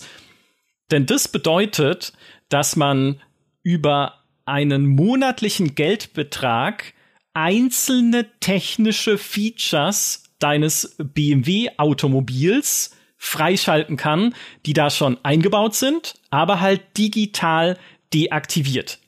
Zum Beispiel die Sitzheizung.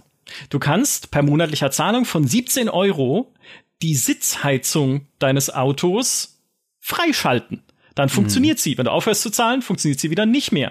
Dieses, dieses Abo-Modell gibt es auf verschiedenen Märkten, also auch nicht nur in Deutschland, sondern auch in verschiedenen anderen Ländern. In Deutschland, also die, die Features, die du freischalten kannst mit dem Abo, unterscheiden sich aber von Markt zu Markt, je nachdem, was halt wo gebraucht wird oder was die Leute dort halt als selbstverständlich voraussetzen, wenn sie sich ein teures Auto kaufen und äh, was man ihnen noch zusätzlich dann vielleicht verkaufen kann. In Deutschland beispielsweise kannst du noch dazu kaufen eine Lenkradheizung als Abo. Hm.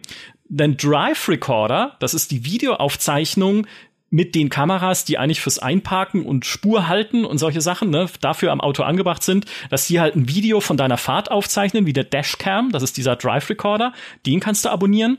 Du kannst einen automatischen Fernlichtassistenten abonnieren, der halt das Fernlicht automatisch auf und abblendet, je nachdem, ob er halt erkennt, ob da ein anderes Auto auf dich zukommt. Oder du kannst den Driving Assistant Plus abonnieren, der automatisch einen gewissen Abstand hält zum vorausfahrenden Fahrzeug. Unter anderem, glaube ich. Vielleicht kann er noch mehr. In den USA gibt es dann noch das Feature Remote Start. Das finde ich toll. Da kannst du das Auto schon mal starten mit dem, mit dem Handy oder so, bevor du dort bist, damit es sich schon mal aufwärmt und du gleich halt losfahren kannst mit einem frisch aufgewärmten Auto. In Deutschland immer das Standheizung. Ja. Die, die Sitzheizung äh, gibt es beispielsweise auch auf dem britischen Markt. So bin ich drauf gestoßen, weil ich irgendwie einen Artikel in der Presse gefunden habe äh, aus Großbritannien, die halt gesagt haben, ah, jetzt muss ich schon für einzelne Features oder soll ich für einzelne Features jetzt schon monatlich Geld bezahlen? Und auch da ist natürlich die Ratio dieses Recurring Revenue. Vorhersehbare, planbare, wiederkehrende Einnahmen, die wertvoller sind eventuell sogar als einmalige Verkäufe, selbst bei sowas teurem wie Autos. Und ich dachte, ich spinne. Also ich wusste das nicht. Ich wusste es nicht, bevor ich jetzt recherchiert habe für diesen Podcast. Und ja, auch da kann man ja sagen, das ist doch praktisch, ne? weil eine Sitzheizung brauche ich doch im Sommer nicht. Warum soll ich sie dir dann quasi fest dazu kaufen. Soll ich dazu sagen, es geht natürlich bei all diesen Features auch, dass man sie nach wie vor wie früher halt einfach kauft. Ne? Also wenn ich sagen will, ich habe, ich will immer eine Sitzheizung haben, dann kann ich natürlich einen festen, fixen Betrag ausgeben und muss dieses Abo nicht abschließen, sondern dann habe ich sie einfach mit fest integriert und immer aktivierbar. Aber ich brauche sie ja im Sommer nicht. Ne? Oder mhm. Lenkradheizung brauche ich ja im Sommer nicht. Also eigentlich könnte man auch da denken, das ist doch für mich gemacht, für den Kunden in meinem Interesse, das abzuschließen. Ja, die Frage ist halt, wer ist Ihr Monetarisierungsmanager? Der würde dann wahrscheinlich nicht sagen, es gibt einen einzelnen äh, Sitzheizung oder hier äh, Lenkradheizungsservice äh, oder er koppelt das direkt an äh, Klima. Und äh, du musst dann das Klimapaket kaufen. Also wenn du Kühlung haben willst, musst du dir die Wärme mitkaufen sozusagen. nicht, dass du auf die Idee kommst, im Sommer plötzlich weniger zahlen zu wollen. Ja. Das wäre jetzt die böse Version. Die gute Version könnte man natürlich fahren und sagen, ey, was, wo man wirklich alles einzeln machen kann. Ich habe so eine Art, keine Ahnung, ich steige in meinem BMW ein und da habe ich so ein Cockpit und dann steht jeder so alles, da habe ich so eine Liste von Sachen, da stehen die monatlichen Beträge drin und dann kann ich jeden Monat entscheiden, okay, ich mache das an, das an und das aus. Und dann kostet, kostet mich das im Monat, keine Ahnung, wenn ich Full Service haben will, also mit allem drum und dran, kostet das irgendwie 80 Euro im Monat oder was weiß ich was. Und dann kann ich mir Sachen aussuchen oder nicht. Und dann könnte man sagen, ist ja irgendwie cool. So, also rein ökonomisch gedacht, könnte man sagen, ich weiß nicht, ob diese Aussage stimmt, aber man könnte sagen, ja, BMW kann ja dadurch ja erstmal seine Produktionskosten senken. Vielleicht bringt dann BMW nur noch so drei Modelle auf den Markt von jedem Auto, weil heute ist der Auto sehr individualisiert gebaut, ne? Also du suchst dir das aus, dann dauert das im Grunde Monate, bis es gebaut wird. Das ist ja dann, ne, das ist ja alles Produktion, jede Individualisierung sind ja Produktionskosten. Und es könnte BMW sagen, ey, wir machen drei Modelle. Wir machen so eine, ein Full-Service-Modell, das ist eigentlich unser Hauptmodell vielleicht sogar. Dann machen wir ein, äh, so eine Art, äh, die Dinger, die die meisten äh, sozusagen so eine Art, äh, das, was die meisten in der Regel auch wählen aus einem Subscription Service und dann vielleicht so eine Art ein vereinfachtes Modell. Aber sagen wir mal, die können im Wesentlichen, im besten Fall gibt es nur eine Produktionsstraße. Und da sind im Grunde die Sachen drin, die die Leute ähm, auswählen können oder nicht. So, das heißt, erstmal können sie damit die Produktionskosten senken. Die würden damit die Ressourcenkosten natürlich steigen, weil im Grunde ja dann alle Autos mit allem ausgestattet werden.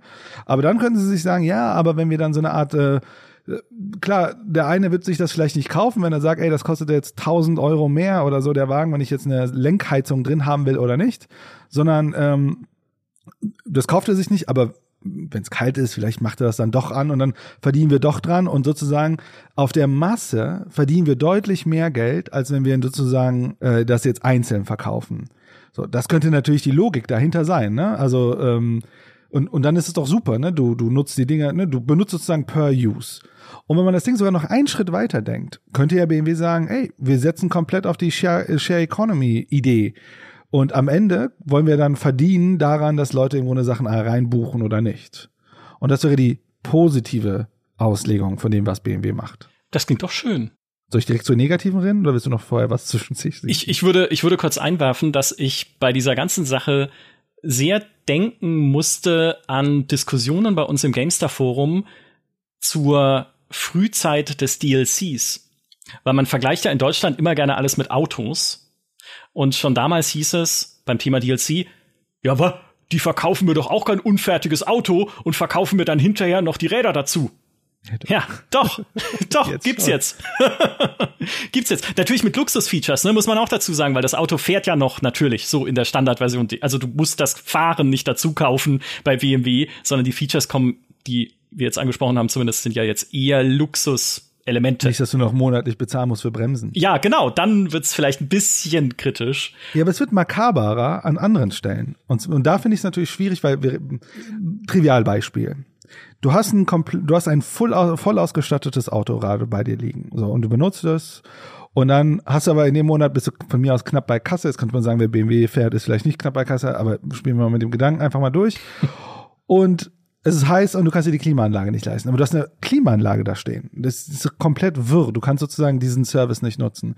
das kann man auch brutaler machen. Sagen wir mal so Spurhalteassistenten was, wenn das Ding einen Unfall sozusagen äh, gesichert hätte. So, und du hast es jetzt nicht das Geld gehabt, das anzumachen und so weiter.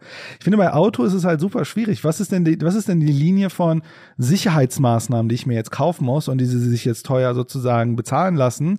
Wo ich nicht einen einmaligen Preis bezahle, weil ich mich entschieden dafür entschieden habe, dass dort Materialien verarbeitet werden und ich habe das jetzt bezahlt und das ist jetzt meins zu nee, ich habe gar nichts, ich habe anscheinend nur eine Karosserie bezahlt und einen Motor und Bremsen und so weiter alles andere gehört immer noch BMW. Weil das gehört mir ja, also die ganzen äh, Extras da drin, die gehören mir nicht. Die gehören ja eigentlich BMW. Und anscheinend muss ich mir monatliche Erlaubnis äh, holen, diese Dinger zu nutzen oder nicht zu nutzen. Und da wird's ein bisschen komisch, ne? Wo sind dann die Linien? Und wie gesagt, solange das ja so ist, dass ich mir das andere kaufen kann und das andere ist jetzt ein Experiment, das ist ja bei BMW ein Experiment, würde man sagen, wen interessiert's? Aber wie schon ein paar Mal angemerkt, das ist ein slippery slope es müssen ja nur mehr Leute das besser finden, das, das andere findet weniger statt. Ne? Und dann landen wir bei einem Ding, dann machen wir eine Art Einheitsauto, mehr oder weniger, oder so drei Modelle von mir aus. Mhm. Und dann müssen wir diese Dinger nutzen oder nicht. Und das kann man kritisch sehen. Ja, und dann machst du noch so ein Treueprogramm obendrauf, immer wenn man 100 Kilometer fährt, kriegt man einen Punkt und für 1000 Punkte kannst du, ja gut, vielleicht ein bisschen viel, ne, aber kannst du dann halt die Lenkradheizung freischalten. Vielleicht sollte ich da mal anrufen. Das machst du, das machst du in Zusammenarbeit dann wahrscheinlich mit irgendwelchen Tankstellen, mhm. die das dann gerne cross finanzieren. Sehr gut. Weil sagen, wenn du viel gefahren bist, geht die Heizung auf uns. Ja, das ist doch, also hallo, wenn das mal nicht gute Ideen sind. Ich hoffe, alle schreiben mit, die jetzt hier gerade mit dabei äh, mit, mit zuhören. Ich fand dieses Beispiel halt so wunderbar skurril, weil es diese Abuisierung, die wir im Gaming-Bereich sehen, halt auf das reale Leben ausdient. Und auch da zeigt, also muss nicht Schule machen, das Beispiel. Ich kann tatsächlich, bin jetzt kein Experte natürlich für den Automobilbereich. Ich kann nicht sagen, ob andere Firmen an etwas Ähnlichem arbeiten oder ob es das sogar schon gibt. Mir ist halt, wie gesagt, diese BMW-Nachricht so ins Auge gestochen. Nichtsdestotrotz, dieser Versuch, wiederkehrende Einnahmen zu erzeugen, und ich sag nochmal, auch ich kenne ihn und ich kenne seine Vorteile als jemand, der Magazin-Abos anbietet und GameStar Plus-Abos. Ja, es hat Vorteile, einfach auf ein paar Monate im Voraus schon zu wissen, ungefähr, wie viel Geld man verdient mit etwas. Wenn man zum Beispiel dann Leute einstellen möchte, die in einem Team arbeiten für GameStar Plus. Das geht nur, wenn man weiß, ich kann sie auch bezahlen. Ne? Solche Sachen. Gleichzeitig ist aber diese Plattformisierung, diese Aboisierung halt für mich, und das war der Gedanke, den ich hatte, als ich mich halt in diesen Kaninchenbau reingewagt habe, für mich ist das das eigentliche Metaverse. Das ist das Ding, was wahrscheinlich, glaube ich, viele Leute meinen, wenn sie vom Metaverse sprechen. Nicht diese Zuckerbergsche Ready Player One Vision, wo wir in mhm. Virtual oder Augmented Reality äh, durch virtuelle Welten laufen und unsere Freunde in Paris treffen, obwohl wir in Texas sind. Nicht dieses, ne, nicht diese, diese virtuelle Welt voller bunter Avatare, sondern diese, diese Plattformen, die sich zu einer, zu so einer Mischung aus transmedialen Inhalten entwickeln. Also du kriegst hier Gaming, du kriegst hier Film, du kriegst hier kostenlose Lieferungen, du kriegst hier äh, eine Behandlung beim Zahnarzt einmal pro Jahr umsonst oder was auch immer man sich da noch alles ausdenken kann. Also aus, aus einem gebündelten, breiten Angebot und halt Kundenbindungsmechanismen, die dich dort halten sollen. Und das ist ein, ist vielleicht noch ein bisschen ein kruder Gedanke, aber ich, der äh, Satya Nadella, der Microsoft-Boss, hat ja schon bei der, bei der Activision-Übernahme, als sie das announced haben, gesagt, für ihn ist das Metaverse eine Ansammlung starker Marken. Also von Dingen, die Communities mitbringen. Die Communities halt auf Plattformen mitbringen. Ne? Also das Battlenet, die Spiele, die dort sind. Natürlich kriegst du da ein paar Millionen Menschen dazu auf einer Plattform. Natürlich kriegst du bei Call of Duty Modern Warfare die Leute mit dazu und bei Warzone auch mit direkt ins Battlenet. Also diese, diese starken Marken, die Leute locken auf deine Plattform, damit du ihnen dann auf dieser Plattform noch mehr Vorteile, noch mehr übergreifende Dinge anbieten kannst, um sie dort einfach zu binden für immer und ewig. Wie der eine Ring, so ein bisschen. Das ist, glaube ich, das eigentliche Metaverse. Oder zumindest das, was viele gerne hätten als Metaverse. Ja, ich meine, äh, in der NFT-Welt gab es ja schon dieses Ding, dass du, es gab ne, physische Events und dann musstest du einen Token in deiner Crypto-Wallet haben und über NFT NFT, Near Field, NFC, ja. genau, Near, mhm. äh, Near Field Communication, hast du dann zu, ein, Einlass bekommen zu einem Event und so weiter, ne? Oder gewisse Galerien konntest du nur mit diesen NFC, NFC, NFTs sozusagen äh, betreten und so weiter. Und äh, das kann man sich natürlich auch mit, also das findet, kann sehr gut in der physischen Welt auch stattfinden. Und ich habe, äh, was du beschreibst, ist halt dahingehend spannend. Sagen wir mal, früher haben wir Produkte konsumiert ne, oder Services, äh, Produkte im Wesentlichen äh, konsumiert. Wir haben Spiele gespielt und so weiter. Und es hat sich, es hat ja schon da eine Verschiebung stattgefunden von, eigentlich reden wir nicht nur noch über das Spiel an sich, sondern wir reden jetzt über Franchises. Ne? Das eine Spiel muss nicht funktionieren, aber solange die Franchise funktioniert, ne, Marvel Cinematic Universe zum Beispiel, dann gucke ich mir schon irgendwie alle Filme an und so weiter. Also das, der große, e, das große Epos muss sozusagen funktionieren. Und was wir, was du jetzt ja beschrieben hast, ist sozusagen noch ein Schritt weiter und zu sagen, es geht nicht nur um, dass ich ein konsumieren will, sondern es ist eine Art Plattformkrieg.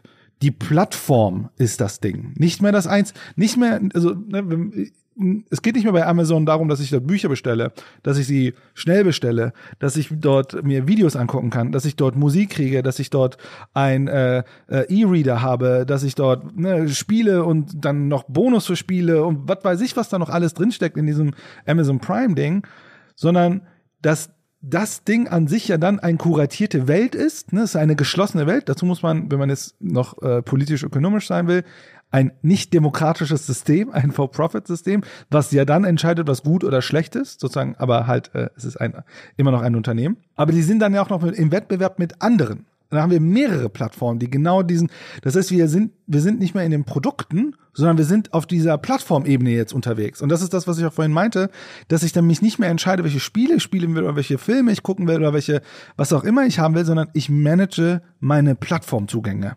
Es gibt Menschen, die finden das vielleicht toll. Ich persönlich würde sagen, aber da geht ganz viel verloren im Kleinen. Also ich wiederhole ja immer wieder und immer wieder, äh, und darüber müssen wir vielleicht mal wirklich strukturiert sprechen, wie, wie toll die Indie-Szene ist. Mhm. Und die Indie-Szene ist ja toll, darüber könnte man jetzt auch streiten, oder toll oder nicht toll manchmal ist, dass der, dass die, dass, dass diese Menschen, die Spiele dort entwickeln, freier sind, was, weil die Zugänge einfacher geworden sind, ne? weil, weil die Distribution nicht mehr daran gekoppelt ist, dass ich im großen Mediamarkt mein Spiel auslegen muss, sondern ich habe ein Steam und Steam gibt mir grundsätzlich immer die Möglichkeit, jetzt dort ein Spiel auszulegen. Und, und Steam hat dort seine Entscheidung getroffen, ihre Macht dahingehend nutzen, so wenig wie möglich Restriktion zu machen und sehr wenig zu kuratieren. Das hat sozusagen eine, so, man könnte sagen, so politische Entscheidung oder eine ethische Entscheidung, wenn man möchte, moralische Entscheidung. Aber die Frage ist halt, findet das überall so statt? Und wenn dann plötzlich gewisse Plattformen gewisse Mächte haben oder auch im Wettbewerb sind, was kann dann weniger stattfinden? Und das ist wahrscheinlich eine Sache, die man schon sehr kritisch beäugen kann. In der Tat. Eine eigene Folge mal über die Indie-Szene und Indie-Branche, ja, wenn man es so nennen möchte, das fände ich super spannend. Da gibt's so viel zu besprechen. Eins vielleicht direkt, um eine Verlustangst zu wecken, wie es bei Abos auch wichtig ist, habe ich jetzt gelernt. Was verloren ginge, wenn diese etwas anarchische Indie-Szene so nicht mehr überleben könnte oder sehr eingeschränkt wäre mindestens durch die Plattformen, ist einfach die Innovation. Denn wir wissen ja, dass viele auch erfolgreiche Ideen schon tausendmal besprochen, Counter-Strike, Battle Royale, Minecraft, ne, und so weiter, sind aus dieser Freiheit entstanden, sich halt nicht erstmal Gedanken zu machen über Geschäftsmodelle, sondern das zu machen, was man cool findet oder worauf man Bock hat, halt gerade, was man selber vielleicht gerne spielen würde und was es noch nicht gibt und so. Einfach neue Ideen entwickeln diese Plattformisierung und diese Industrialisierung ja, hat ja gerade den Nachteil, dass wenn sowas richtig gut laufen soll, man sich, und das ist ja genau das Problem der Spieleindustrie, wie wir es auch schon besprochen haben, man sich dann immer in vorhersehbare Muster begibt. Dass du eher drüber nachdenkst, wie kann ich Erfolg kopieren, kopieren, kopieren, hallo Ubisoft, ne, mit der Ubisoft-Formel, als wie kann ich wieder mich richtig erneuern. Und dann pflanzt du aber halt immer verrücktere Geschäftsmodelle drauf, um damit weiter Geld verdienen zu können. Und das ist so ein bisschen die, ja, meine, meine Kernangst in dieser Dystopie. Die, die ist, äh, also schau mal, ich meine, wir müssen wahrscheinlich jetzt ein bisschen nachdenken, aber was sind, welches der letzten großen Trends kommt nicht aus der Indie-Welt? Sogar wenn wir äh, äh, Battle Royale, also PUBG, also man, äh, ich meine, die, die haben im Early Access gestartet, also ich würde schon sagen, klar, heute Tencent und so, äh, ich weiß nicht, waren sie schon immer Tencent, aber nee. oder Grinding Gear Games mit auch Tencent heute, mit Path of Exile, die sozusagen äh, äh, Action-Rollenspiel noch hochgehalten haben und so weiter und es ja krass radikalisiert haben, ähm, anders als diese immer Vereinfachlichung, äh, die ja in, im, im, äh, in dem Genre stattfindet. Also wenn, wir sehen ja ganz viel kommt aus dieser, äh, also ich würde sagen, fast jede Innovation, die wir aktuell beobachten, ich sag fast mit Einschränkungen, weil ich das nicht abschließend sagen kann. Oder hier ist Survival komplett neu gedacht, jetzt mit Walheim und so weiter. Ne? Also ich, da gibt's ja, könnte man wahrscheinlich ganz lange weitermachen. Mhm. Kommt aus einer Indie-Szene. Diese Indie-Szene funktioniert aber weil Geld da reinfließt und zwar auch von Konsumentinnen und Konsumenten, die zum Beispiel Early Access unterstützen auf Steam und so weiter. Aber wenn wir immer weiter rennen in diese in diese Platt, reinen Plattform-Dinger und ich weiß, ich, ich unterstütze auch, ne, ich bin ja auch mal, pro Microsoft Subscription Service grundsätzlich. Aber wenn wir dann anfangen, nur noch diese Subscription-Dinger zu managen, heißt ja auch, dass Kaufkraft in diese Subscription, also Geld im sozusagen Einkommen, in diese äh, Subscription Services rennen und vielleicht dann noch weniger Geld reinfließt in ähm, in die Indie-Szene, die sich dann entweder entscheiden muss, ich muss jetzt die Regeln der der der der Plattform folgen, damit ich dort stattfinde, und dann muss ich vielleicht ein Spiel machen, das äh, dann auch äh, wieder nichts gegen PlayStation, aber dass vielleicht dann PlayStation sagt, ey, wir wollen hier PlayStation Stars verteilen und deswegen sollte dein Spiel schon so äh, x Stunden dauern und ein paar solche Mechaniken haben, dann ist es cooler oder nicht cooler ja auch erzählt, dass das ja bei, bei äh, Steam mal passiert ist, dass das Leute einige diese Mechaniken ausgenutzt haben. Und ich würde sagen, PlayStation wird wahrscheinlich da kuratierter sein dass da natürlich weniger Geld reinfließt. Und wenn weniger Geld reinfließt in so einem, in so einem, in so eine Szene, heißt, weniger Leute haben Einkommen, die dann sich da hinsetzen können und coole Spiele produzieren können, die dann von den bösen großen, äh, böse große, aber von den Größen äh, dann gerne schnell kopiert werden und dann groß vermarktet werden. Und da muss man ein Auge drauf haben. Also sozusagen der, der Appell an dem geneigten äh, Spielerin oder Spieler, der sich das anhört, ist, man sollte auch immer Spiele direkt kaufen bei den Developern. Also klar, Steam ist dazwischen und die halten 30 Prozent, aber halt Distribu Dis äh, Distributionskosten. Aber wenn man, man sollte diese Indie-Szene auf jeden Fall nicht aus den Augen verlieren. Ja. Und mein Appell an die Plattformen, denn wir werden sie nicht mehr los. Also, ne, weil es ist relativ unwahrscheinlich, dass das PlayStation Network verschwindet oder Microsoft verschwindet oder Google oder Apple. Mein Appell an die Plattform wäre einfach auch think small. Ja, groß denken können sie alle. Groß messen können sie alle ihre Userzahlen in Millionen, ihre Maus und Daus und sonst was. Aber dann halt auch, und an mancher Stelle sehen wir ja, dass es funktioniert oder dass es ein, ein Umdenken gibt in diese Richtung, dann trotzdem auch zu gucken, wie fördere ich neben all dem, was die Millionen haben wollen, wie fördere ich auch die Kleinen? Ja, zwar dann immer noch mit so einem Gatekeeping-Ding im Hintergrund, deswegen bin ich voll bei dir, was du sagst. Ja, also wenn man die direkt, sich direkt an die Entwickler irgendwie, wenn man die direkt unterstützt, ist es immer besser, weil sie dann einfach noch mehr Freiheiten haben. Aber wenn auch die Plattformen halt gucken, okay, wo können wir Talente fördern? Wo können wir im Kleinen dafür sorgen, dass diese Szene weiter erblüht und dass es nicht mehr nur uns riesige, also dass es nicht nur noch uns riesige Konzerne gibt, uns riesige Plattformen gibt, sondern halt auch, ne, keine Ahnung, aus Netflix-Sicht gesprochen, das Programmkino oder aus Microsoft-Sicht gesprochen, die kleine kreative Indie-Szene, die wir halt unterstützen mit unseren, haben sie ja tatsächlich, mit unseren mhm. Indie-Programmen. Und äh, oder so wie Embracer, ne, zu sagen, okay, wir versuchen halt innerhalb unserer Firma auch kleine Teams klein sein zu lassen, damit sie halt interessante Sachen machen, wie in Walheim. Es stammt ja mhm. aus der erweiterten Embracer-Familie über die Coffee Stain Studios. Also, das wäre mein Appell dann auch zu sagen, verliert das nicht aus den Augen, weil sonst macht ihr euer Angebot vielleicht nicht kaputt, ne, vielleicht ist es trotzdem erfolgreich, aber ihr macht es halt langweilig. Und das wäre schlecht. Was du ja eigentlich sagst, ist ja, sie sollen sich doch wieder auf Spiele fokussieren ja. und nicht nur auf Kennzahlen der, wie viel Macht haben wir, weil gerade Spieler bei uns auf der Plattform sind, sondern es ist ja eigentlich eine ganz einfache Prämisse. Gute Spiele, vielleicht Erfolg. Ja, und da sind wir, ne? Wir, wir denken an die Spiele.